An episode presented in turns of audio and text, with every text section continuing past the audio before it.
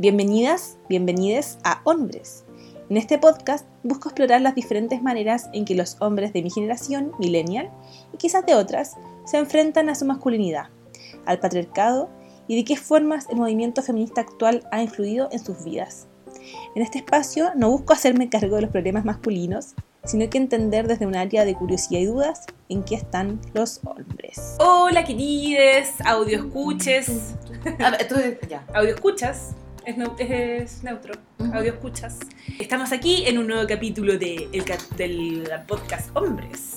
Un podcast donde analizamos la masculinidad tóxica en el siglo XXI y quizás un poco antes, quizás en el futuro.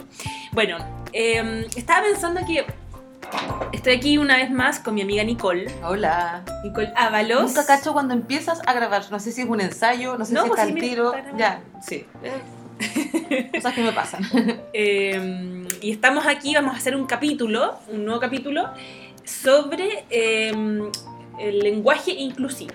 ¿Por qué pasa esto? Porque ayer hice un post muy sencillo sobre una experiencia que tuve en trabajando como librera hace dos años en donde em, me topé con dos como estudiantes que tenían, parece, como temas con identidad de género. Bueno, eso lo pueden ver en mi Instagram, pero el tema es que a partir de eso se nos ocurrió grabar con Nicole, que es una experta en identidad de género. No, pero ella... no, no, jamás. Es que em, yo tengo amigas muy interesantes, como por ejemplo Nicole, Francisca y otras más.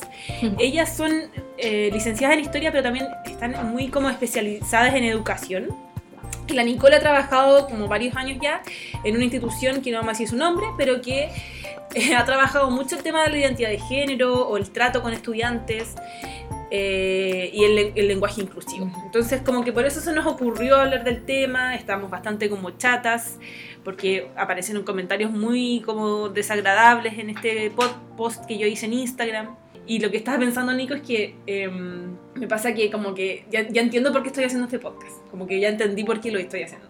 Oh, bro, cuenta, cuenta eso. interesante.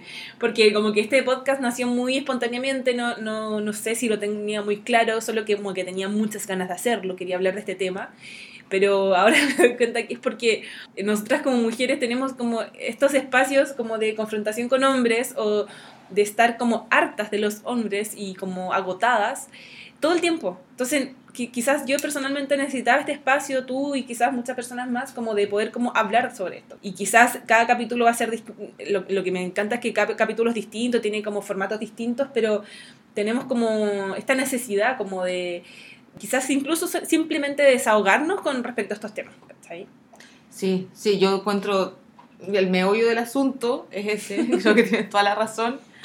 Y siento que también estamos chatas de, de las reacciones de, de, hombres, por ejemplo, a, a pensamientos, a, a, innovaciones o propuestas que intentamos hacer mm. muy desde la humildad también. Yo siento que, por ejemplo, tú lo que, lo que haces tú de compartir tus experiencias, de cuestionarte, por ejemplo, lo del lenguaje inclusivo, es muy desde la humildad, es muy desde la sencillez también, como ¿por qué el, tu post se llama como ¿por qué intento usar lenguaje inclusivo? Claro. No un post tipo como tienen que usar lenguaje inclusivo, ¿por qué el lenguaje inclusivo es lo mejor del mundo? ¿Por qué? Mm. No es eso, sino que es como cómo desde mi experiencia yo me estoy cuestionando esto. Claro. Y que existen este tipo de reacciones que, eh, bueno, también, también hubo mujeres ahí eh, en, este, en, esta, en esta discusión, pero eh, pero sobre todo pasa con, con hombres que ocupan posiciones de, de, poder, estoy pensando como en, lo de la pega, eh, pero también creo que viene desde hombres relacionados a nuestro círculo familiar, puede ser también de, eh, de hombres tanto cercanos como lejanos, que nos producen este tipo de reacciones, nos producen angustia, nos producen esto de como, chucha, ¿de dónde viene esto? ¿Por qué reaccionan así? ¿Por qué tienen que ser así? si yo estoy, yo estoy, en este caso tú, te estás cuestionando desde una, un ámbito muy de curiosidad. De hecho, Hombres nace desde un ámbito de la curiosidad, del conocer y muy desde la empatía también. Entonces, sí. ese yo creo que es como totalmente la tónica de, de este podcast. Y, sí. sí. Y es verdad eso, como que las mujeres como eh, tenemos estas intenciones como es verdad súper sencillas y, y como empáticas igual, pues como intentemos como mejorar un poco el, los vínculos en nuestra sociedad, ese es el objetivo. Y, aceptando, perdón, nuestras contradicciones, como que también aceptamos, también tú lo pusiste, que también te costaba, que también no, pues. no, era una cosa así absolutamente desarrollada. Claro. En mi caso tampoco, y no es como que eh, me pues. abandere, o sea, también militante o partidista del, de, del lenguaje inclusivo, o sea, si bien sí lo, sí lo defiendo, pero también reconozco que, por ejemplo, cuando estoy con mi familia no me sale.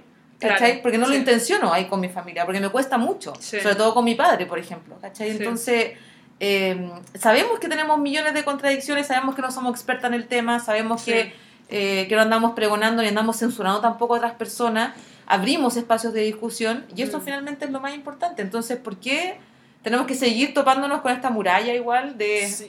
hombres Muy agotadora. u otras personas, sí, Mm. que rechazan, que te ofenden, que es como, yo no estoy de acuerdo, porque mira, a mí personalmente esto no me ofende, entonces, oh, bueno, cosas que vamos a hablar yo creo más adelante, Sí, es pero... que llegaron muchos comentarios muy como mm, e- egocéntricos de alguna forma, porque en el fondo todo el- toda la situación, todo su- el comentario de la persona se refería a que a esa persona no le hacía sentido. Entonces, como a esa persona no le hacía sentido, esa persona no quería hablar así. Y lo que tengo que te decir era que, que sí, pues cuesta mucho hablar solo con lenguaje inclusivo, si no es fácil, no es, no es fácil empezar a decir eh, todes o nosotres, o, pero eh, da vergüenza, como que también me llegaron comentarios así que a mí me da vergüenza, pero está bien, ¿cachai? Como también no, somos seres humanos y estamos aprendiendo y probablemente esto va a ser un proceso más largo que corto, como que no va a ser de un día para otro que todos vamos a empezar a hablar, todos vamos a empezar a hablar así.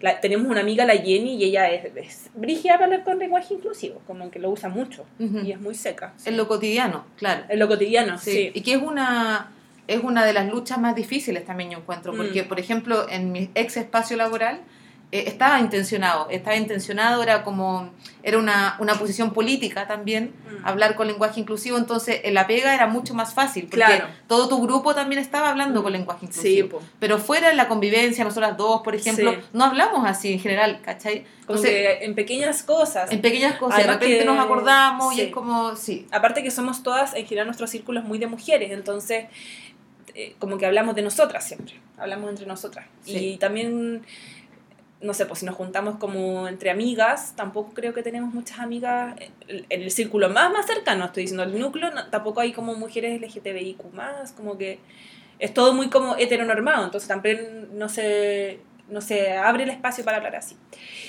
Pero bueno, entonces, ¿qué vamos a hacer al principio? Ahora vamos a, la Nico hizo una pequeña investigación y vamos a hablar un poco sobre como no- la historia o las tendencias del lenguaje inclusivo eh, y también como que, que como cuando como comienza a con más fuerza en estos últimos años a darse inicio a esto.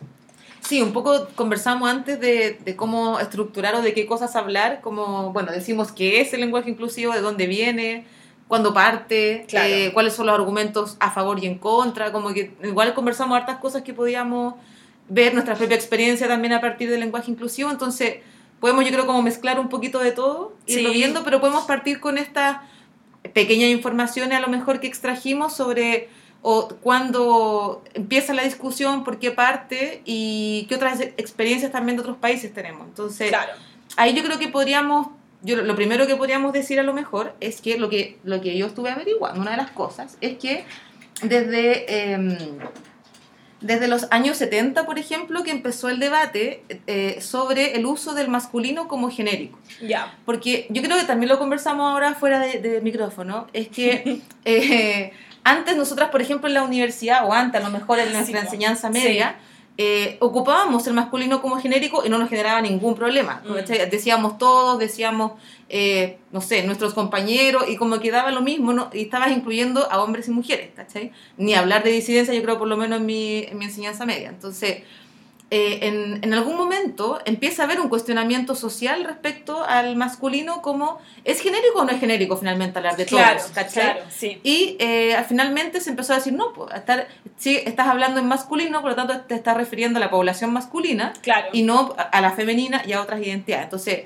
más o menos ahí parte como en los 70 esta discusión eh, y de algún momento también nos cala, yo creo, a nosotras en nuestras propias experiencias de decir como, sí, pues no podemos hablar solamente de los eh, porque estamos ex- excluyendo a las mujeres. No sé, ¿cómo qué opinan? Sí, eh, como que mi- mis recuerdos son que en la universidad, cuando entramos, o sea, en el colegio esto no se, no se cuestionaba, pero sí en la universidad eh, probablemente se hablaba como de los y las, harto, pero también cuando se escribían como carteles o pancartas, habían como, se usaba la X, que todavía se usa todavía, o sea, en, en algunas situaciones, como LOX, como CLOX, sí. eh, Cabrox, como que nos reíamos de eso, ¿te acordáis? Sí, Los cabrox. verdad, verdad. Nos reíamos caleta igual, hoy nos reíamos, po. Sí, nos reíamos de Sí, eso. Es que era, igual era como de un círculo como muy como caricaturesco de extrema izquierda en, la, en, la facu- en el campus y nos reíamos harto de ellos, era de ellos. Era, Sí. era chistoso, pero en el fondo igual lo estábamos, y yo probablemente lo usábamos también y estaba bien, ¿cachai? No, era algo malo. Eh, y también tengo otra, otra experiencia, me acuerdo que un profesor de, eh, de medieval eh, plantea en un minuto y él dice que el decir hombres es eh, una forma de abarcar hombres y mujeres y que no tiene sentido que las feministas, me acuerdo que una cosa así dijo, están planteando esta idea de que se use como... eh, ¿Cómo era? Los las. Los las, Ujú. uy, bueno, qué lío.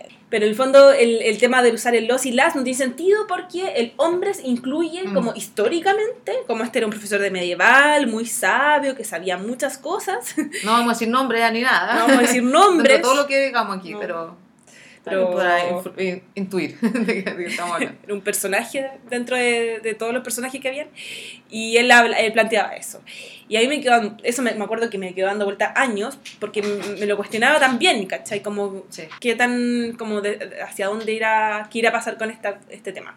Esos son mis recuerdos. Sí, yo, yo estoy mucho pensando, sobre todo que nosotros estudiamos historia, Claro. de, de hablar de estos, estas expresiones como la historia del hombre, como la historia de la humanidad, es la historia del Ah, hombre, sí, ¿cachai? Totalmente. Libros que se llaman así como, no sé, la historia del hombre, ¿cachai? Sí. Y yo, de verdad, como mi propia experiencia es no tener ninguna noción o de ningún cuestionamiento. Hasta mi tesis de magíster yo te decía antes que Sí. es totalmente masculino genérico. Y no, en Sí. ningún momento me lo cuestioné, ni mis profes, ni yo, ni Mm. mis compañeros, ni nadie. Se cuestionó el, el tema. O sea, no, Mm. no, yo estudié en España, de hecho, y no, no escuché hace cinco años atrás, no escuchaba discusiones sobre el lenguaje inclusivo, ¿cachai? Claro. Nada. Sí. Entonces, bueno, España como la cuna de la RAI debe tener todo ahí un sector No, un poco sí. reaccionario. De hecho, la chica que te hablaba hoy día era española, ¿cachai? sí, sí, que tuve una discusión acalorada ahí con Sí. esa chica. Por redes en sociales. redes sociales. Y claro, entonces siento que sí, pues estaba muy, hasta en nuestros tiempos, cuando entramos a la U 2007, desde ahí, Sí. está es todavía muy, mm, está impuesta todavía esa forma de hablar como Sí. del hombre y la historia del hombre, como referirse a la humanidad completa. De hecho, tengo, me acuerdo otra anécdota, que eh, después yo me puse a trabajar en una editorial haciendo textos escolares de historia para niños para el ministerio. O sea, cacha la- el contenido como súper importante político. Y mi, mi jefa, una de mis jefas, eh, era muy feminista. No era, no era jefa jefa, sino que era, claro, como la coordinadora, una cosa así. Ella nos decía, recuerden siempre poner ellos y ellas. Siempre, siempre, siempre, siempre.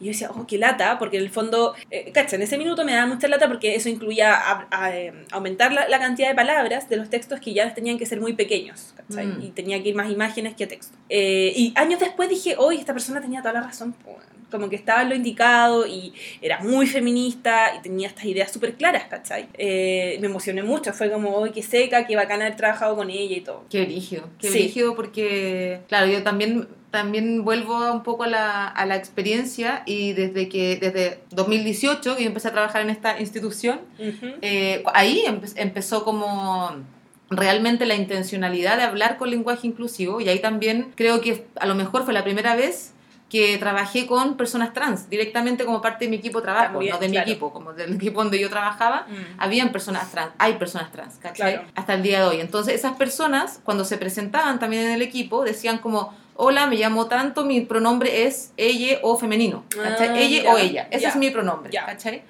Eh, entonces fue como bacán y, Sí. y ahí creo que entramos a la otra discusión que es más allá de los las, más allá del masculino y femenino, sino que tan- intentando abarcar otras identidades de género que un poco lo creo que lo vamos a ver más adelante. Claro. Pero contando como esa experiencia, me acordé de, de una historia eh, más ahora, más moderna, o sea, más, más ahora, sí, actual. de más actual eso. ¿no? El del primer semestre, cuando tuve este diplomado, Ujú. una de las personas que nos hizo clases eh, fue un profesor trans, un hombre trans, ¿cachai? Ah, buena. Y en algún momento llegó la discusión sobre el lenguaje inclusivo. Y él se posicionó diciendo que a él eh, no le acomodaba el lenguaje inclusivo, no le, no le acomodaba el uso del ella para referirse a él, ¿cachai? ¿Ya? Porque en el fondo él decía que él había luchado tanto tiempo para Ah, poder claro. configurar su identidad y configurarse como un, eh, como un trans masculino, que, que ahora le vengan a decir ella, Mm. anulaba toda su, esa construcción de identidad. Entonces él Sí. era hombre, ¿cachai? Decía como yo tengo un pronombre masculino, ¿cachai? Yo soy él tanto. Claro. Entonces, eh, ahí me dijo como, yo obviamente no lo, no lo anulo, ni lo invalido socialmente, en ningún caso, ¿cachai? Pero dice, en mi historia de vida yo me configuro de esta forma que es Claro. masculina. Entonces, fue la primera vez también, después de años, de, de estos tres años de defender y usar tanto el lenguaje inclusivo, que fue como, oh, una persona también de la disidencia me está diciendo que a esa persona yo no la nombre así o no le diga ella, sino que Sí. ocupe el pronombre que le, eh, con el cual se siente identificada. Entonces yo creo que ahí está una de la, uno de los principios creo, fundamentales de esta discusión, amiga, que lo Sí, dijimos, Sí. y que en el fondo tiene que ver con que la persona que diga cómo Sí. quiere ser identificada es como tú tienes que hacerlo y como tienes que respetar esa decisión porque tiene que ver con la configuración de tu identidad. Entonces, Totalmente. más allá si me molesta, que leye, que la raye, que la Mm. weá, eh, tiene que ver con, con una persona que se planta frente a ti y te dice, hola, soy Nicole y mi pronombre es femenino. Como, Claro. respétame, dímela, Nicole, porque Sí. eso, es, es- eso es como yo me identifico y cómo me llamo, ¿cachai? Sí. Y eso debería ser finalmente. Es eso, es eso, no es nada más. Como esta persona probablemente o lo va a poner en su biografía de su red social, Instagram, Twitter, lo que sea, y si te lo dice, síguelo así o pregúntale incluso cómo querés que te llame. De hecho, están es muy simple, güey. Eso es lo peor, que Es muy, simple. Por eso no yo es- creo que no- nos choca tanto también. Sí, es como un poco de Sí. Es lo que ahora está en los perfiles de Instagram, ¿hay Sí, cachado? sí, mucha gente lo su- pone. Mm. Su definición, Sí. su pronombre. Es muy como de- desde Nor- Norteamérica, pero ya está como llegando a, a como redes más latinas. Pero mola sigamos con esta historia, pues, que Ujú, me estabas sí. contando. Sí, entonces, bueno, a partir de esta discusión también, que un poco nos lleva a, a, a reflexionar sobre que hay cosas que antes se daban por eh, sabidas o por aceptadas y después van cambiando con el tiempo, que es algo que yo creo que igual tenemos que estar abiertas, yo creo que obviamente las dos desde nuestra formación y todo, estamos abiertas a que las cosas cambien y se vayan cuestionando. Entonces, Sí. Eso es una cosa, que ya el masculino no es genérico o que lo, lo estamos cuestionando, de que no ocuparlo como genérico. Pero bueno, eh, y después, eh, lo que después vi que hay otros países como, eh, como Suecia, como Estados Unidos, por ejemplo, que ya incluyeron pronombres neutros en su, en su diccionario, como en su, En su RAE. en su RAE, ¿cachai? Como en su- particular. exacto. Y aquí tengo, espera un poquito, tengo el que quiero compartir algo. Entonces, eh, la Academia Sueca dice fue la primera en introducir este género en el diccionario oficial de la lengua en el 2015. Gen, no sé si se pronuncia así, pero es Ujú. H-E-N, Ya. es el término en sueco con el que se identifican las personas no binarias. El equivalente en español sería ellas. Y Mm. luego está el pronombre they, usado en singular como epiceno, no sé qué es eso.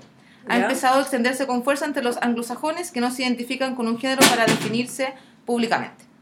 Y esta es la palabra del año escogida en el diccionario estadounidense. Entonces, em, tenemos otras experiencias también. Y luego sumamos el movimiento por la despenalización del aborto en Argentina, en el Ya. 2018, donde fuertemente también a esta demanda por despenalizar el aborto se suma la demanda de, em, de la diversidad sexual también para incorporar el Mm. uso de la E en el, en el lenguaje, ¿cachai? Y yo creo que ahí también nos empieza a llegar a nosotros y nos llega en, en la academia finalmente, igual llega como en contexto universitario, eh, llega esta discusión también de superar lo masculino genérico y Claro. empezar también, y superar es también la, la categoría del binario, hombre-mujer, Claro. para hablar y para referirnos a las personas, ¿cachai? Sí. Entonces, ya tenemos otras experiencias de otros países que tienen, eh, que tienen pronombres neutros, más allá de los masculinos y femeninos, para intentar incluir también otro tipo de identidades que sean no binarias, o sea, más allá de esta categoría hombre-mujer. Eso yo creo que es una de las cosas más difíciles acá en Chile, porque como también lo que otra, otra cosa que comentábamos y que revisé hoy día, es que el español, como las lenguas romances, no tiene un neutro ya definido. ¿Cachai? Claro. El, el español es- tiene, en su gramática tiene el masculino y el femenino como pronombres, pero no tiene un neutro, a diferencia de estos otros países, como Suecia, Sí. como el, eh, En alemán también. sí, hablábamos que había una palabra que es más neutra o que se usa para ambos también. sexos o géneros. Sí. O en, otros, o en otras lenguas como creo eh, históricamente el finlandés, el turco, tienen eh, pronombres Ah, neutros, sí, no, no usan femenino y masculino, sino que todo es neutro. Entonces, a diferencia de eso, el español no tiene el neutro. Claro. Y por eso, este, es, plantear este cambio de incluir un pronombre neutro como es la E, es algo tan difícil y que cuesta tanto y que nos cuesta tanto como cambiar todas las palabras, porque implica como introducir un pronombre nuevo en nuestro idioma que no existe o que no ha Sí. existido antes. ¿cachai? Y por eso hay mucha resistencia también. Claro, sí, po. eso es lo que hablaba, me, me contabas recién, que en otros países como, eh, o, o los lenguajes como árabes o turcos, eh, como que ya estaba en el fondo ese lenguaje neutro. Y el, el español igual es un lenguaje complejo además. Súper. Tiene muchas variantes, eh, como, claro, nosotros no nos damos cuenta, pero es un lenguaje súper complejo. Sí. Y además eh, venimos como de una cultura súper conservadora, súper machista, muy patriarcal, como históricamente muy patriarcal, que llegó a, Latino, a, a este territorio de Latinoamérica y, se, y en el fondo fundó una cultura que, que es muy, muy, muy machista. No me imagino cómo estará pasando, por ejemplo, todo este proceso en países centroamericanos, ¿cachai? Creo, yo creo que en México, que tiene como, que ha tenido bastantes como protestas en, en, en relación al aborto, al derecho del aborto, eh, quizás hay como, se usa más esto, pero no, no, no sé qué estará pasando en otros países centroamericanos, ¿cachai? Sí. No, yo, yo sumaría a tu análisis también el elemento colonizante, ¿cachai? Nosotras Mm. somos sociedades, nosotros, eh, nuestros países son sociedades colonizadas, entonces Claro. eso se refleja yo creo mucho en, en esto, en el Claro. argumento de la RAE. Sí. Es como, la RAE dice que no se leye Sí. es inválido, entonces no lo ocupemos, porque... Como obedecer a la RAE. Exacto, y tenemos Sí. esa mentalidad colonizada también todavía, entonces que le hacemos caso a nuestra madre patria, nuestra reina madre que es España, Claro. y si la RAE no lo dice, entonces Sí. no, pues, o sea, ella también estaba buscando como especificaciones de la UNESCO, que hablaba sobre como orientaciones en torno al uso del, del lenguaje inclusivo. Y para esa organización la solución no es el, el EYE, sino que es el lenguaje neutro, ¿cachai? Que es lo que hablábamos antes también en la Podríamos mañana. explicar cuál, las diferencias Sí. del lenguaje neutro con el lenguaje inclusivo. El lenguaje neutro en el fondo es una, quizás podría explicarlo tú mejor, pero en el fondo la idea es como usar palabras que no eh, lleven al género, como por ejemplo en vez de nosotras y nosotros, o no, en vez, en vez de como eh, alumnas y alumnos, decir estudiantes, por ejemplo, que es una palabra neutra. Esa es la idea del lenguaje neutro y el lenguaje inclusivo sería decir alumnos, por ejemplo. O- Claro, O les estudiantes. Bueno, y que O también les tenemos, tenemos toda esa discusión en torno al concepto alumno, pero es otra, es harina de otro costal. Sí, Pero claro. eso es cierto, esa es la diferencia. Sí, sí, bueno, yo tampoco así soy como súper experta, pero sí, intenta como, como dice la palabra, como neutralizar un poco el género en, Claro. en la expresión oral y escrita. Sí. Entonces, eh, en vez de decir, claro, como los profesores y profesoras, tú hablas del equipo docente. Por ejemplo, Entonces, claro. buscas expresiones Sí. eh, claro, que, que neutralicen un poco el, eh, y que no tengan estas categorías de género Sí. para poder y eso se supone que lo hace más eh, inclusivo entonces yo creo que esa es la solución un poco parche un poco Amarilla. amarilla si se quiere decir claro Sí, o como también transi- transicional, como para no que no sea como un choque cultural tan fuerte para una sociedad conservadora, quizás como la chilena o la latinoamer- latinoamericana, se usa quizás esta transición de lenguaje neutro. sí yo creo que también es un poco para resolver el problema de, eh, de la escritura porque el o sea Claro. perdón de la, de la oralidad Ah, claro. Porque el lenguaje neutro, Ah. esto de, de con lo que hablábamos antes de la universidad, que teníamos la X Sí. o la arroba para Sí. Eh, sirve en la escritura. Pero en la oralidad uno no puede decir Claro. como cuando hablamos de Capdex, cuando nos reíamos de la X, claro. Claro. Porque no. sí, tú lo, tú lo decís bien, ¿no? A mí no me sale. Es que es difícil porque no tenéis que decir la, el, la O o la A, es como. Sí. Eso. Entonces, en la oralidad no, no funciona, po. Claro, sí. ¿Cachai? po. En la escritura no funciona. En la oralidad no funciona, porque en la escritura puedes poner una Perdón, arroba. la oralidad. Ay, que yo estoy, ya estoy muy cansada, no sé por qué. Estoy cansada. Ay, Sí. sí, me- Eso me- que dormí siesta. Estaba hablando de temas muy profundos y complejos. Estaba como intentando como sacar las últimas neuronas para poder decir cosas Sí. interesantes. Fue como, ya grabemos, no, sí grabemos, sí. bueno, entonces eso, le arroba la X no, no soluciona el problema de la oralidad. No. Entonces yo creo que también lo del lenguaje neutro intentaría un poco resolver este, este asunto y de hablar, por ejemplo, de personas, eh, personas en vez de decir sujetos, o, ¿cachai? Como que intentar Claro. ocupar ese otro tipo de, de conceptos. Que en algún momento, por ejemplo, donde yo trabajé, también se intentaba eh, intencionar el discurso por ahí, Mm. de, de un poco como neutralizarlo, o de ocupar pronombres neutros. Pero yo creo que aún así todavía está pendiente esa discusión de, de las disidencias y de la población no binaria, que es una de las cosas más difíciles, yo creo, de, de asumir por parte de nuestra sociedad conservadora, como tú decías. Sí, pues ya podríamos meternos en esa, en esa parte del tema, en, en, en todo este proceso de la utilización del lenguaje, en comenzar a incluir a una, como una parte muy importante de la población, que es la población no binaria. ¿Qué es la población no binaria? Todo este grupo que no se siente identificado con eh, el fondo, como la heteronorma, básicamente, ¿cierto? Sí, sí, pues totalmente. Y con, con categorías que igual ya han sido cuestionadas de hace tiempo, como la Simone de Beauvoir ya cuestionaba hace tiempo la, la diferencia entre sexo y género. Y decía que en realidad la mujer no se hace, o sea, no, no nace, sino que se hace. ¿cachai? Claro. Entonces una, el género es una construcción cultural. Claro. a partir de eso es que también vamos aceptando que, eh, que, por ejemplo, tu sexo biológico no te determina, Claro. no determina tu identidad de género y que eh, tu identidad de género también puede ir cambiando y puede transitar, puede fluir también. Entonces, eh, está como un poco esta idea de superar la categoría binaria que se ha creado en algún momento en esta sociedad para definirnos, en el fondo, o somos hombres o somos mujeres, todo eso en relación a nuestro sexo biológico. Si tenemos vulva o tenemos pene, básicamente, y, y desde ahí se define qué, qué género somos. Entonces intenta superar un poco eso y decir, no, pues no, no estamos determinadas 100% por nuestro sexo biológico, podemos tener otras identidades de género, y esas identidades de género pueden superar lo masculino y lo femenino, que es la categoría que se han creado. Claro. Puede haber otras, ¿cachai? Eh, o puede no haberlas, si puede ser como sin género, ¿cachai? También, claro. Lo agender, creo que era lo que leíamos en Sí. inglés. Entonces, eso yo creo que es una de las ideas más complejas y más difíciles de aceptar por una población, como decíamos, conservadora, y que como, como no, hay, no hay hombre ni hay mujer y qué weá hay, como... Sí. ¿Cachai? Entonces, para, ese- para esas personas, entonces, eh, ni el los ni el las las identif- les identifica. ¿cachai? Claro. Entonces, por eso también se intenta crear otro pronombre, que sería el elle, para hablar de, la- de esta población no binaria. Y gente que está transitando, y que fue uno de los comentarios también que tú tuviste en tu post, es decir, como si yo estoy transitando a lo no binario, y por lo tanto el elle me acomoda y me siento bien. Sí. Y, es, y ahí es como, ahí, ahí está la utilidad finalmente de- del lenguaje inclusivo, Sí. Bueno, este capítulo surge, además, por todo este como post que hice, también surge porque en este post me sale un comentario de un hombre que borré, finalmente bloqueé porque en general cuando llega alguien muy agresivo o violento o desubicado, un imbécil, termino como bloqueando y prefiero no como darle tanta bola. Eh, bueno, y llegó una persona, un hombre, que me empezó a decir que eh, esta, esta forma de, de hablar sobre el lenguaje inclusivo y hablar así era una moda, una moda gringa y neoliberal,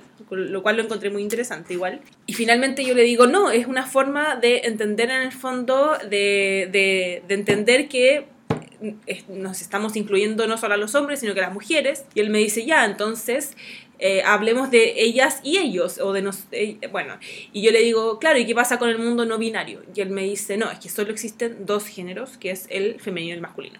Y ahí fue cuando yo dije, ok, este es un imbécil, Adiós. adiós para siempre, lo bloqueé y chao. Pero en el fondo, igual es, o sea, no, no, no es interesante, es horrible lo que él plantea porque deja de lado todo este mundo que es muy importante para nuestra sociedad, que son las personas eh, no binarias o personas que no se identifican como con la heteronorma. Y, y es muy interesante porque, o sea, es muy terrible porque eh, todas estas personas ya tienen como años de sufrimiento, años de intentar entender cómo, quiénes son en un mundo súper hetero- heteronormado y que además los anulemos por ejemplo, al decir que hay dos géneros o al no usar el, el lenguaje inclusivo ya, no sé, yo lo encuentro eh, eh, como muy cruel, ex- extremadamente cruel, extremadamente cruel. Sí, yo creo que es una posición bien... Eh, el Félix hoy día está muy inquieto y está haciendo mucho ruido. Perdón si escuchan estos como pasitos, pelotas cayendo, cosas así. Sí, En general yo creo que nuestro ruido ambiente es el Félix. El general. Félix, En sí. general siempre es el Félix. Sí, o damos vuelta a la hoja, pero También. de unos apuntes, pero eso, nada más. Como que el Félix, justo estos días que no hemos grabado, está súper inquieto. Sí, como que, como que lo presiente. algo le pasó hoy día que como que salí mucho rato y quedó como Siento que se, se, picó conmigo porque lo dejé solo. Ya no me van a pescar, ya, entonces voy a dar jugo. Voy a dar jugo, voy a tirar la pelota por toda la casa. Bueno. Bueno, esta discusión o esta posición media como cientificista tradicional, que es lo que hablábamos antes. Ah, ya. De que en el fondo, a partir de tu sexo biológico, ya tienes asignado un género determinado. Claro. ¿Cachai? Entonces, eso yo creo que es muy como de lo científico tradicional y obvia un poco esta discusión de que les decíamos antes, de que el género en verdad es una construcción social, de que va construyendo, de que se va cambiando, entonces que puede haber, puede haber gente en tránsito, puede haber gente fluyendo y puede haber otro tipo de construcciones de identidad de género también. Entonces, eh, de ahí yo creo que también esta resistencia, insisto, como con lo colonial, con la ciencia tradicional, mm. eh, ahí está siempre la resistencia y en la resistencia está la violencia también, la, esta reacción como eh, violenta, puesto de. Pero si no hay, hay dos géneros solamente, ¿cachai? Y está hablando como todo tu ser, yo creo reaccionario siempre, esto le, se lo dije como al, amigo de una amiga en un carrete conversando, cuando él me decía como, no, pero es que yo no entiendo tampoco esta cuestión de que me hablaba de otro tema que tiene que ver con eh, lo voy a decir como con la palabra que lo ocupó, como con la maricona fuerte. Estoy haciendo como comillas, ¿cachai? De que a él le molestaba a la persona, el hombre, en este caso homosexual, fuerte. Como eh, que fuera como loca. ¿Has cachado como, esta, ah, como esta expresión de género más feminizada en la población masculina homosexual? Y eso a él le molestaba mucho. Eh, entonces yo le decía como, pero veamos de dónde viene mm. esa molestia, esa incomodidad que tú tenés como con la maricona fuerte, entre comillas, ¿cachai? Y es porque está tocando toda tu, tu fibra conservadora, ¿cachai? Una persona de treinta y tantos años igual que yo, ¿cachai? O sea, somos jóvenes, porque entonces ve cómo te está cuestionando esto, te está tocando tu fibra conservadora, la fibra la fibra con la que crecimos, la fibra que tenemos de, nuestra, de nuestros padres, que nos criaron súper de forma heteronormada, en colegios tradicionales. Entonces, de ahí viene esta resistencia y esta incomodidad. Pero no tiene que ver con la otra persona, no tiene que ver con que la otra persona tenga que adquirir una identidad, por ejemplo, de homosexual piola. No es eso, sino es que la otra persona tenga que cambiar. esa persona puede ser lo más fuerte, loca que quiera. ¿Entendí? Sino que es, es en nosotros que tenemos que cuestionar esa resistencia a esas otras identidades que no entendemos, que nos incomodan. Y es como, sí, eh, hay algo en mí que se está moviendo ahí, que está. Yo creo que esa es pura resistencia, puro miedo, finalmente. Sí. Sí, totalmente. Es que siento que también históricamente pasó que, em, siento que hasta los 90 más o menos estaba la idea del gay loco y que el gay podía, que, que en general todo, todo lo que fuera gay iba a ser como un hombre eh, muy afeminado y amanerado. Y de pronto como que llegan los 2000 y empieza a aparecer como un nuevo tipo de gay quizás, como muy heteronormado, como un gay que eh, se viste bien, pero que no es loca, que no es amanerado, eh, que puede usar, por ejemplo, qué sé yo, no sé, barba, pero como un poco metrosexual, pero como súper como heteronormado. que siga siendo masculino. Que sigue siendo eh, tradicionalmente mm. masculino, que sigue la norma de lo, de lo masculino, pero gay. Y entonces como que de, de, pronto este gay empieza como a encajar más en la sociedad. Aparecen muchos gays de clase alta también que son así, me acuerdo de, de escritores también que mm, siguen esta heteronorma pero son gay. Em, entonces, yo creo que esta, esta, reacción que tiene tu amigo tiene que ver un poco con eso, como que él, él necesita en el fondo, porque está lleno como de estructuras tradicionales y finalmente em, conservadoras y terribles, que, que, como que necesita que todos en el fondo seamos un poco iguales, como de homogenizar en el fondo al resto, ¿cachai? Y de que todos seamos finalmente, que todos sigamos como la, la heteronorma, pues, ¿cachai? Absolutamente. Entonces eso es lo que necesita él. Que, y es una, eh, también es una idea que no sé si pasa en otros países latinoamericanos, pero que es súper dictatorial. Nuestra generación, la generación de nuestros papás, vienen de, de, dictadura, en donde se nos heteronormó a todos, se, se, se, se creó una sociedad súper ordenada, silenciosa, poco bulliciosa, em, como con poca protesta, ¿cachai? Poco gritón. Los chilenos somos muy poco gritones, hablamos bajito, hacemos poco ruido. Y, eh, entonces venimos como de una sociedad súper como eh, enclaustrada de alguna forma. De hecho, ya yéndonos en otra bola, pero se esperaba que en los 90 hubiera como una especie de revolución en Chile post dictadura que no pasó y que quizás está pasando recién ahora, ¿cachai? Casi después, casi 30 años después, eh, la sociedad está como más bulliciosa, más, más buena para protestar, con menos miedo, etc. Entonces, claro, hay un contexto histórico súper fuerte en nuestra sociedad, que quizás en cada país latinoamericano es distinto. Eh, me imagino que en Argentina, México, Brasil, Colombia, Venezuela, cada país tiene como sus propias como historia. Igual todas ligadas con dictaduras y todo, pero y con, mucho patriarcado, que es básicamente el tema también de hoy día que queremos hablar. Como en el fondo lo que está hablando la Nicole recién, como los hombres, como este hombre patriarcal eh, quizás de repente medio misógino, se enfrenta como a estas eh, nuevas formas de vincularnos, de entendernos, de entender al otro, al otro que es distinto, que es distinto, y cómo, lo, cómo no puede, que no, no lo logra, no puede, está demasiado centrado en sí mismo, en lo que él quiere, lo que él entiende qué es lo correcto para la sociedad. Yo encuentro muy interesante tu análisis histórico, muy interesante. Sí, Estaba pensando muchas cosas a partir de lo que estabas diciendo. Me pedí un análisis histórico. Sí, porque tiene que ver con esto de la generación de los 90, la generación del que no estoy ni ahí. ¿Te, acordáis? Que la típica frase de la generación de los 90. Mm.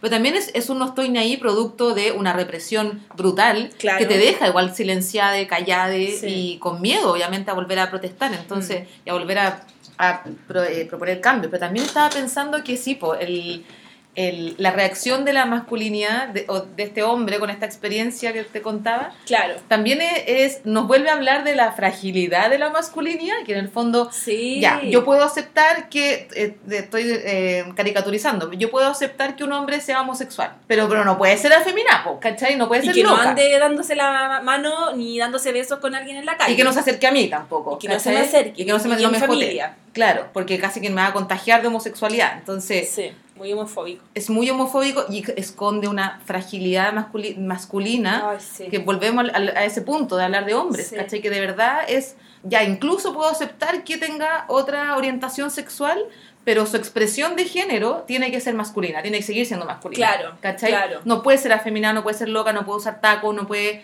Y, y, ahí está la, la, la expresión de género de la otra persona que es como ¿por qué? Mm. ¿Por qué? ¿Por qué? tiene que, ¿Por qué te afecta a ti en tu masculinidad? Que yo tenga una expresión de género diversa, llamémosla de loca, como, como sea, ¿cachai? Mm.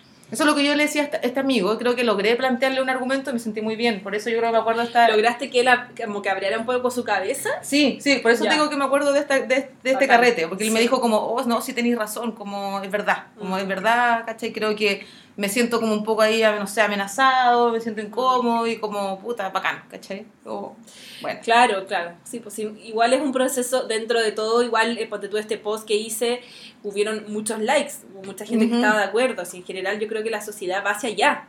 Y eso es lo interesante también, que la sociedad está yendo hacia allá, pero todavía quedan estos rezagados, que quizás a veces no son pocos, que, eh, que, se, que se niegan, no pueden, no pueden como salirse de esta estructura tan Em, rígida en la que han crecido. No lo logran. Sí, yo creo que aquí puedo hacer el, nexo con lo que tú estás diciendo sobre, sobre esto de la idea de que el lenguaje crea realidad y de que ah, finalmente los cambios se van produciendo también a la medida en que uno va nombrando cosas. Claro. O, personas, identidades. Oh, qué este interesante eso, te toda la razón. Sí, eh, y aquí el, la cosa que yo leí decía justamente lo contrario. Lo voy a plantear solo como para que lo pongamos en el debate, pero decía que Em, no necesariamente por, eh, por mm, ocupar otro tipo de, pronombres o de expresiones, una sociedad iba a ser más inclusiva.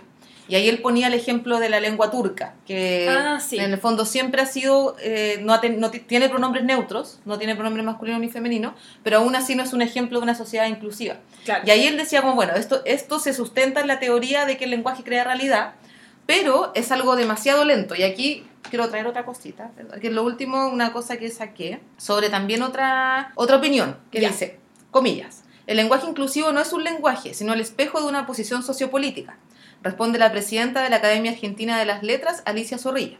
Carece de fundamento lingüístico, está fuera del sistema gramatical, remata. La historia de las lenguas enseña, a quien la conozca un poco, que los cambios en el habla y en la escritura no se imponen desde las academias, ni desde la dirección de un movimiento social, no importa cuán justas sean sus reivindicaciones, escribió Beatriz Arlo en octubre del 2018 en Babelia. La militancia puede favorecer esos cambios, pero no puede imponerlos. Yo creo que aquí, aquí está un poco como la, las dos caras, ¿o no? Un poco de, puesto del uso del lenguaje inclusivo. Que una es que lo que yo creo que defendemos nosotras, un poco de que el lenguaje crea realidad. Claro. Y de que a medida que vayamos nombrando, y vamos, vayamos nombrando, por ejemplo, a la población binaria como ellos, se va creando y se va eh, validando también la existencia de la población no binaria. Pero ahí está esta otra postura que dice que por mucho que la reivindicación política sea válida, ocupemos en leyes, eso no va a cambiar el lenguaje o no va a cambiar la práctica social o la va a cambiar pero en muy, a muy largo plazo, que se va a demorar mucho. Yo ¿Eso creo es lo que, lo que plantea Beatriz, Yo creo que, claro, un poco lo que yo entendí de, de, eso que, que, te leía, que en el fondo, por mucho que sea válida esa reivindicación, eh, no se puede imponer una forma como de, de, hablar a partir de la academia o de, la, de los círculos como más progre o más intelectuales, que un poco como lo que hemos hablado. Eh, no se puede imponer en el fondo y no va a cambiar la forma de, de, de, hablar o se va a demorar mucho tiempo. Sí, o sea, es que yo creo que en el fondo el, el lenguaje inclusivo va acompañado también de, de otras reivindicaciones y de otros procesos, como el lenguaje inclusivo no es una... O sea, obviamente la gente no va a empezar a hablar con lenguaje inclusivo de aquí a 10 años, probablemente va a ser un proceso súper largo. Pero, pero lo que no, estoy de acuerdo es que en el fondo el lenguaje inclusivo va acompañado de otros procesos, va acompañado, por ejemplo, de la legalización del aborto, de, em, de, entender que existen otras realidades no binarias, de, entender que, que hay, hay, niños trans, hay niñas trans, por ejemplo. Por ejemplo, en el colegio donde trabaja mi mamá, que es un colegio de clase más o menos alta, ya se está hablando de eso y están tomando cursos sobre niños trans, ¿cachai? Entonces creo que es un proceso que, es, que, que va a ser, que tiene que ser súper completo, tiene que ser así, ¿cachai? Como no, solo, no es solo el lenguaje, son em, el trato con la infancia, el trato con el adulte, el trato como con un montón de espacios donde tienen que producirse transformaciones en, en las leyes, ¿cachai? El Congreso también tiene, va a ir tomando como poco a poco, probablemente, de hecho creo que la RAE ya habló algo al, respecto sobre el lenguaje inclusivo, como que se abrió un poco a este espacio, ¿cachai? O sea, creo que no lo, no lo validó, sino que hay una... Mm, Fondo, eh, un, acá un señor de la RAE dice que... un señor de la RAE. no lo vamos a nombrar. Ah. plantea que mm, Santiago Muñoz Machado, director de esta institución, ha dicho que no están cerrados a la apertura del lenguaje inclusivo, siempre que sea razonable, no lesione el idioma y mantenga su belleza y sobre todo su economía. Lo cual, como que dentro de lo cerrado y de estructura que es la RAE, igual creo que es un mínimo paso, o sea, un pequeño paso. ¿Pero qué significa que sea razonable? Siempre que sea razonable. ¿Qué, qué, qué, cuál es el criterio de eso? No, son criterios súper conservadores todavía. Yo creo que sí, yo, yo de hecho no, no, le no tomaría en cuenta la, la RAE porque el lenguaje en el fondo, como siempre lo decimos, es mutable y tiene que ver, el lenguaje tiene que ver con las, eh, como los procesos humanos, no con lo que dice una institución, ¿cachai? Como que es mucho más profundo y más complejo que lo que está diciendo una institución que lleva en el fondo las reglas de este lenguaje. Sí, yo creo que ahí me, anoté una de las de los, de los comentarios que te pusieron en el post. Ah, ya que dice que el poder del lenguaje también puede ser reparador. Una de las frases que tú destacaste también en tu historia, que es muy lindo y que yo creo que eso es lo más bonito de lo que nos llegan un poco en el fondo de esto, que claro, más allá de la RAE, de lo que te digo, unos viejos ahí pudriéndose dentro de una institución.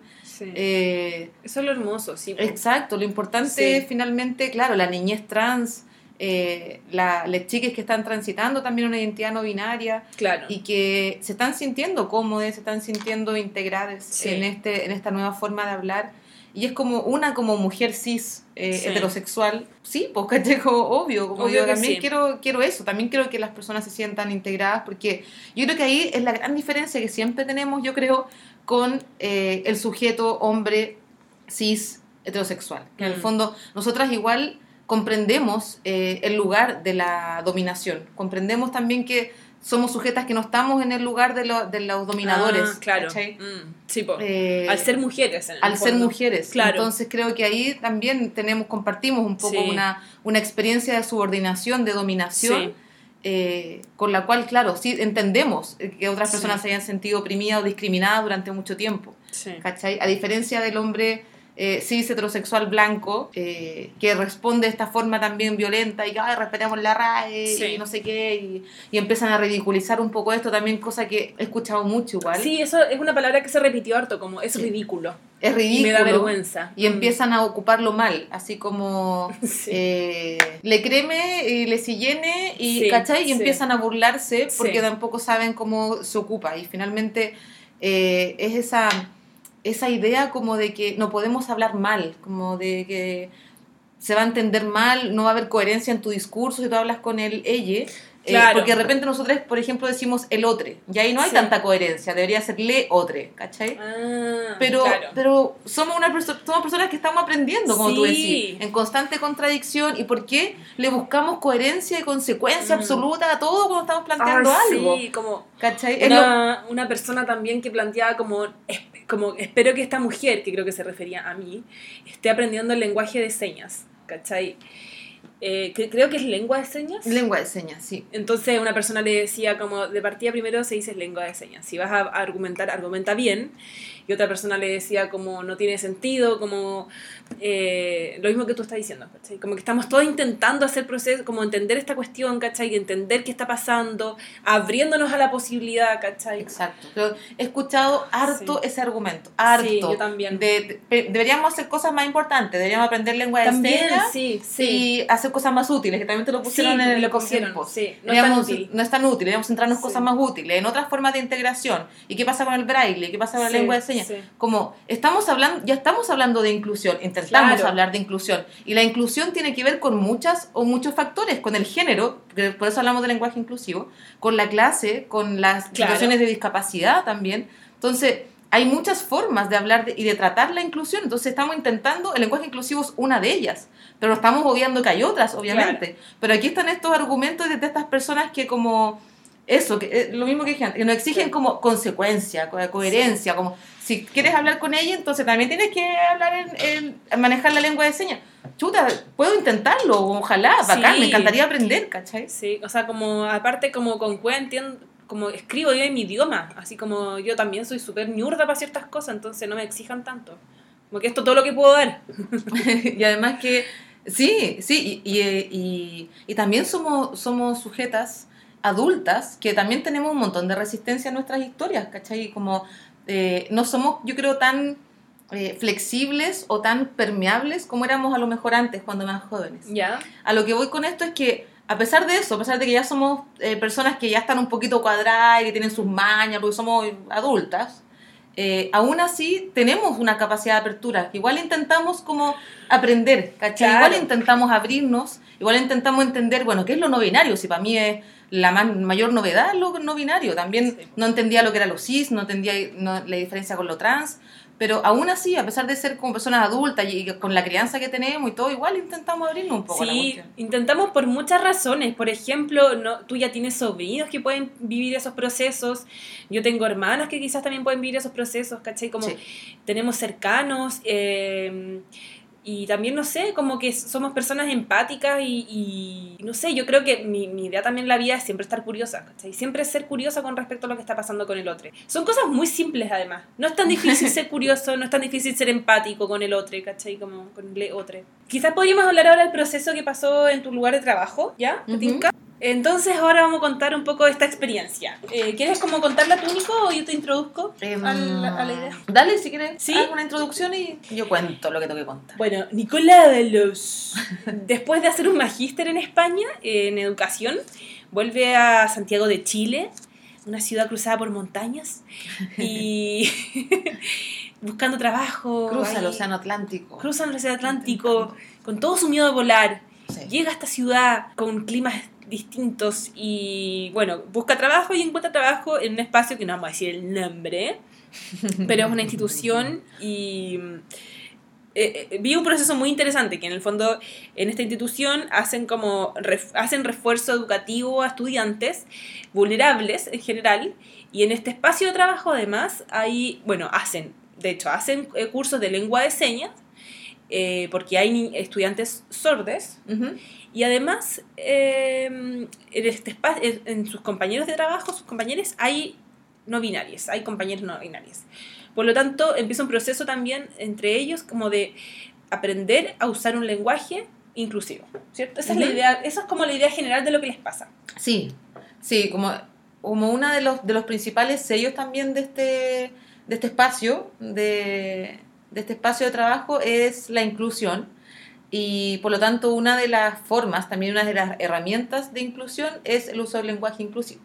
Entonces, esa es una de las bases del, del, de esta institución, de este espacio. Sí. Qué heavy, porque lo. Bueno, sigue contando. Sí, es heavy. Es heavy. Y, y, bueno, entonces, eh, yo no soy de las personas dentro de este espacio que conoce tan a fondo cómo, cómo partió, cuáles son ah, las discusiones detrás. Llegaste después. Sí, yo creo que llegué después, o no soy de las como de las personas que maneja más el tema, por eso quiero como ah, decirlo de antemano. Ya. Em, pero sí sé que, claro, que uno de los sellos, como te decía, de esta institución es, la inclusión y una de las herramientas entonces para llevar a cabo esa inclusión es el lenguaje, el uso del lenguaje inclusivo, eh, tanto con las comunidades educativas, con, eh, con los estudiantes, como también entre nosotros como equipo de trabajo, ¿cachai? Como lo que tú decías, porque también eh, intentando respetar a todas las identidades que, estaban, que están y que trabajan en ese espacio, hombres, mujeres, disidencias. Claro.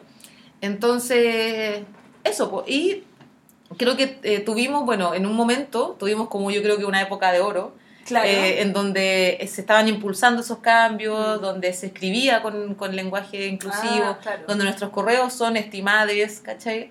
Eh, que nos sonaba raro, yo creo, al principio, por lo menos a mí, pero con, con el uso, lo mismo que decíamos antes, con el uso se va naturalizando, se va normalizando, se va entendiendo también de dónde viene, qué es lo que queremos transmitir con eso. Y nuestras discusiones también eran siempre así, pues con el uso del lenguaje inclusivo. No, y aparte, por ejemplo, cuando habían como marchas feministas, la del 8 de, marzo o cosas así, ustedes hacían como, que no sé si todos los espacios de trabajo lo hacen, pero les daban el día libre a las mujeres, hacían como, ¿o no? Sí, no era que nos dieran el día libre, era ah. que lo tomábamos igual se tomaban el día. Claro, o sea, decíamos que las mujeres no íbamos a ir a ese espacio de trabajo ah, en el 8 de Sí, porque no íbamos a adherir a la huelga, no íbamos a adherir al paro nacional ah. que está convocado para esa fecha. Entonces nosotras nos adheríamos, sí.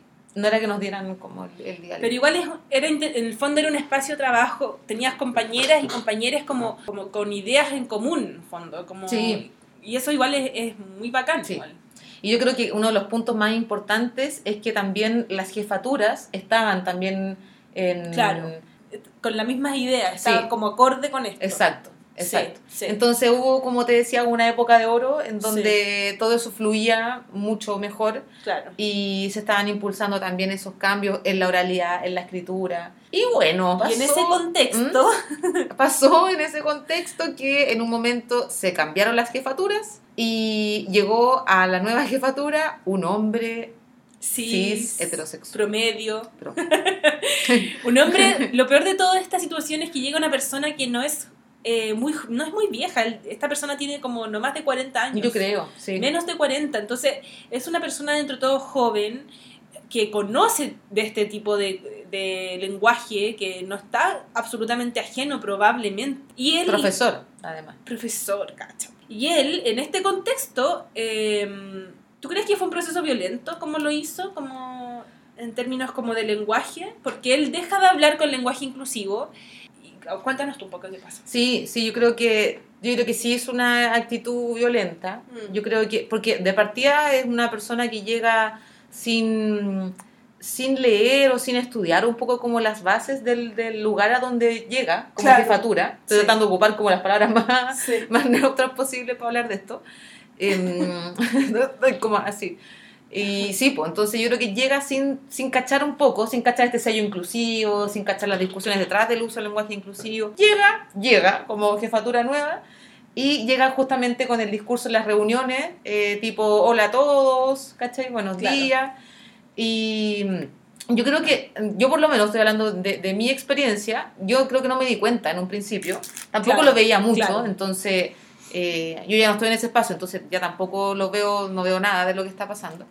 Y, bueno, y en un momento ya llego a la reunión en que mm, una reunión con todo el equipo, con todos, y él saluda, hola a todos, utilizando el masculino genérico siempre, y una gran compañera de trabajo levanta la mano y hace el hincapié en que a ella eh, le incomoda, le molesta que esta persona esté hablando con masculino genérico porque eh, el, eh, que iba, a sacar el, sí, luego, ah, el pip. Porque porque bueno porque el equipo no era así nuestro eh, nuestros principios no son así, entonces como qué está pasando, se lo estaba cuestionando y ella decía que, bueno, le incomodaba continuar la reunión con esta, con esta expresión, ¿cachai? Con esto que estaba pasando ahí. Y bueno, y esta persona, este hombre, eh, empieza con su discurso ahí, con su argumento de la resistencia, de que... Eh, no, él no por usar no por no usar el lenguaje inclusivo está discriminando a alguien, que él siente que no discrimina a nadie, que la inclusión tiene que ver con otras cosas también, no con hablar con ellas, entonces Em, y también se llena la boca con palabras formales, así como eh, siempre hemos estado en un equipo de trabajo que es inclusivo y que respeta a la otra persona, y yo siempre respeto y respeto a pesar de no ocupar el, el leyes y no sé qué. Todo muy como, como refiriéndose aparte como a su propia experiencia, sin en el fondo estar escuchando que hay una persona que no es binaria, que no, o sea, claro, que es no binaria y que está sintiéndose incómoda, ¿cachai? En vez de como empatizar con esa otra persona, él decide apelar a su propia experiencia. que es, un poco, oh. volvemos al argumento de, tus comentarios en el post, que es como... Eh, yo. yo. personalmente no me siento ofendida. Y con la mano en el eh, pecho, que es como oh, esa expresión de como cuico, como empresario, así como yo he sufrido tanto. Sí, sí, hoy me carga. O claro, como eh, yo no me siento ofendida o yo personalmente no estoy discriminando. Entonces, si yo, yo, si mi intención es no discriminarte, entonces no, lo estoy, no te estoy discriminando. ¿Cachai? Eso es un poco lo que yo le peleaba a esta chiquilla, de que no tiene que ver solamente con la intención, con tu intención. Mm. Como yo siento que no te estoy discriminando, entonces no te estoy discriminando. Como, claro, claro, sí. ¿Cómo? Espérate, no, si la otra es una falacia argumentativa gigante. Eh, exacto. Y, una falta de empatía impresionante. Sí. Y no todo tienes que juzgarlo desde la intención también, porque puedes tener una buena intención, pero si no estás juzgando el contexto en el que estás o no lo estás leyendo, mm.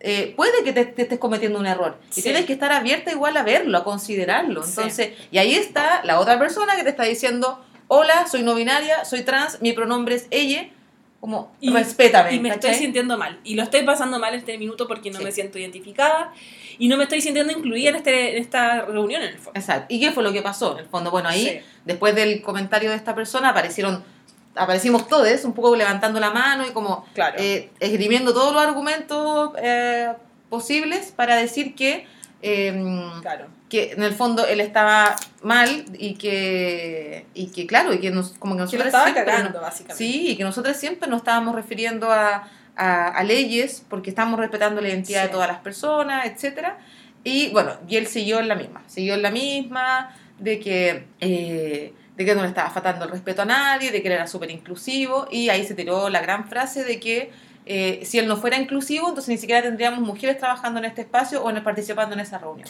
No, que esa es una frase de oro, porque dentro de aparte de todo lo que él plantea, como que se da una autoridad gigante, como si él pudiera llegar y como eliminar a las mujeres del espacio del espacio de trabajo, una una aberración muy grande, muy que habla en el fondo de su poca empatía y del egocentrismo que debe tener. Sí, y además como tengo, tengo que agradecerte que por ser mujeres claro. este espacio. O sea, de que tú estás como como que tú estás dejando que mujeres trabajen aquí y e, exacto, exacto. Y, allá son mayoría mujeres, ¿o no? En este espacio sí, obvio que son muchas mujeres. Yo creo que sí somos más mujeres, sí. Éramos. Éramos. Pero claro, bueno, entonces ese fue el contexto y lo que yo encuentro terrible y, eh, eh, muy interesante al mismo tiempo, es porque siento que fue como una experiencia muy experimental también, como de experimentar cómo se puede trabajar de una forma inclusiva, con todo, como con muchas aristas, porque no solamente hablaban con lenguaje inclusivo, sino que además ellos, eh, ellas tenían como talleres de lengua de señas, por, por estos estudiantes que eran sordos. Entonces, en verdad, era una forma de inclusión muy grande. Y esta persona, este, este sujeto llega a la, a la, situación y se los pasa todo por la raja, básicamente. Se pasa todo un proceso histórico, político, como es un lenguaje inclusivo, se lo pasa por la raja y lo encuentro horrible y creo que puede estar pasando en otras situaciones y que y creo que es algo que va a seguir sucediendo. Como que siento que es una... Eh, no es menor, ¿cachai? Todo lo que pasó. Sí, yo creo que, por eso te decía también que es una persona que llega como sin saber nada, porque claro. además de, claro, estos cursos de lengua de señas que tuvimos como la oportunidad de acceder y todo, en, en redes sociales también hay una intención clara mm. de, por ejemplo, ponerles descripciones a las imágenes eh, mm, para población con... Eh, ¿Problemas a la vista? Sí, sí, pero tiene un nombre también. Con... Ah, bueno. Pero sí, para población ciega o con baja, baja capacidad, en fin. Ya. Eh, perdón si no me acuerdo de la expresión ahora. Pero bueno, también hay descripción de las imágenes, ¿cachai?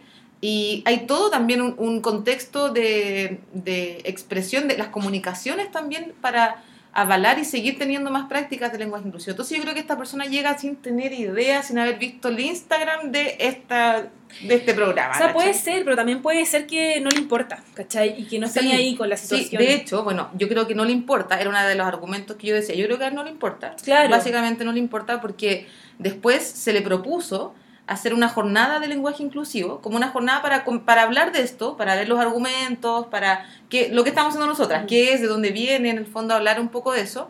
Y él se negó, él dijo que no, que no era necesario, ¿cachai? Eh, claro, o sea, después, claro, se me había olvidado esa parte. Esa parte ya es como obvio, como que él realmente, él tiene otras prioridades. Eh, lo cual es terrorífico, yo encuentro, porque además que esta, esta prioridad que podría ser como entender a tu equipo de trabajo, llevarte bien y entender como qué significa el lenguaje inclusivo, no significa que vas a dejar de lado otras prioridades. Entonces, pero bueno, yo creo que podríamos ir cerrando ya este capítulo con esta anécdota terrible sobre un hombre que viene a, con toda su impronta masculina, su patriarcado, a, a pasarse por la raja, como lo decía mm. antes. Un a poner el pie encima. A poner el pie encima, sí. Sí. Y bueno, fue una reunión súper incómoda, súper dolorosa también. Mm. Eh, sí, Y mm, le preguntaba cómo he hecho a mis compañeras trans, eh, cómo, cómo, estaban, ¿caché? cómo se sentían. Eh, y realmente era un, sentían que era, sentíamos que era un retroceso. Mm. Estábamos retrocediendo finalmente en una discusión que ya estaba y en un ambiente de respeto también por las identidades diversas que ya estaba posicionada. Entonces, tener que volverlo a explicar. Y eso es lo que, lo que planteaba la edición, eh, lo que planteaba una, una compañera, que, que, en el fondo volver, volver a reposicionarte, volver a, a, decir como yo soy una persona no binaria, soy una persona trans, este es mi pronombre, es volver a abrir una herida súper grande, ¿cachai? Una herida de violencia, de discriminación, claro. y tener que volver a hacer todo ese ejercicio porque te sientes discriminada tú no, sabes lo que hay detrás de, de toda esa historia, ¿cachai? Entonces, volver, tener que volver a encuadrar en un espacio de trabajo, en este caso, es súper doloroso y es súper violento, tener que nuevamente defenderte ante una persona que no te está respetando. Entonces, eso es súper brígido, es súper doloroso. Claramente es como es la idea de una persona que no, no sabe, ¿cachai? Que, no, que, no, que es, claramente es la idea de, una, de un hombre cis, eh, eh, heterosexual, que no ha sufrido este tipo de violencias en su vida, que no ha tenido que pasar por ese tipo de violencia. Entonces el buen llega y no le importa nada de eso. Y eso, bueno, nuestro espacio de trabajo era privilegiado, entonces me imagino en otros espacios donde esto ni siquiera es tema, o sea, no... Sí, yo creo que en realidad debe pasar muy poco, este tipo de espacio de trabajo tan maravilloso. Sí. Bueno, no sé, ¿quieres decir alguna cosa? ¿Tú tenías alguna idea para finalizar?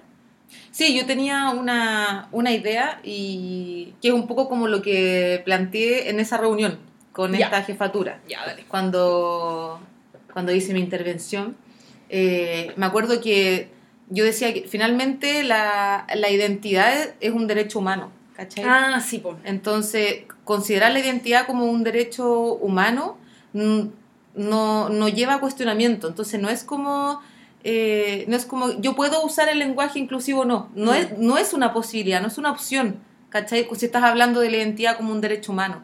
Entonces, yo no elijo o no respetar a las personas. Yo mm. debo hacerlo porque es un derecho humano. Claro. Entonces, en este caso, la identidad y la identidad de las personas y las identidades que ya sabemos que son diversas, si no mm. tenemos una identidad, no somos solamente hombres mujeres, no solamente somos mujeres heterosexuales, no solamente eh, nos gusta el sexo opuesto. No solamente somos eso, hay mucho más. Entonces, teniendo en cuenta eso, em, eh, ¿cómo se llama? Yo debo respetar, porque es un derecho humano en el fondo de la identidad. Y ahí está la importancia de reconocer, definir, nombrar eh, a otra persona por el pronombre y por el nombre que tiene. ¿Cachai? Lo que hablamos en la mañana nosotras, que es como, es tan básico como decir, hola, me llamo Antonia, hola, me llamo Nicole. Y yo no te voy a decir como, hola, Juanita, no te voy a cambiar el nombre. Claro. No, voy a cambiar tu pronombre si tú te tratas así a ti misma. Exacto. Y eso es, yo creo, como la concepción básica de esto. Y que es lo que debería estar finalmente en todo eso. Que deberíamos entenderlo eso. Bueno, con estas hermosas palabras de mi querida amiga Nicole, vamos cerrando este capítulo. Eh, creo que estuvo muy interesante. Estuvo muy, muy interesante después de un par de capítulos más eh, livianos que hicimos. Ah, ¿verdad? Tuvimos este capítulo más denso, pero creo que, creo que calza súper y mm, probablemente el próximo capítulo que voy a hacer va a ser, vamos a entrevistar y vamos a, a una investigadora y vamos a hablar sobre masculinidad en, la, en tiempos de la UP y de los años 60 en Chile. La creación de este hombre nuevo. La, creación del hombre nuevo. Del hombre nuevo. Exactamente. Ojalá eso resulte. Intenté grabar el otro día y no pude. Ay, porque, sí. porque Félix Ramón eh, estaba muy enfermo. Estaba Félix Ramón, sí. gastroenteritis. Parte Pero importante de este, de este podcast. Parte importante Muy. de esta comunidad. Sí. Muchas gracias a todos por escuchar y espero que tengan una linda semana. Muchas gracias, besitos. Ay, nuestro Instagram. El mío es an- arroba Antonia Rosillo. A mí me da mucha vergüenza dar mi Instagram porque es nada, güey. Como... Ahí está mi sobrino. Vaya a ver fotos de mi mamá, de mi sobrino, de mis amigas preciosas, hermosas. Sí, sí, o sea, hay, hay- muchas personas interesantes ahí. Bueno, pero eh, igual Nicole es una increíble eh, profesora de historia, investigadora y experta en educación. Así que si quieren hablar con ella, pueden ubicarla en arroba Nicole Ábalos. De hecho, soy cesante, no tengo pega, así que. Pero bueno, Bueno, un abrazo. adiós. Adiós. Chao.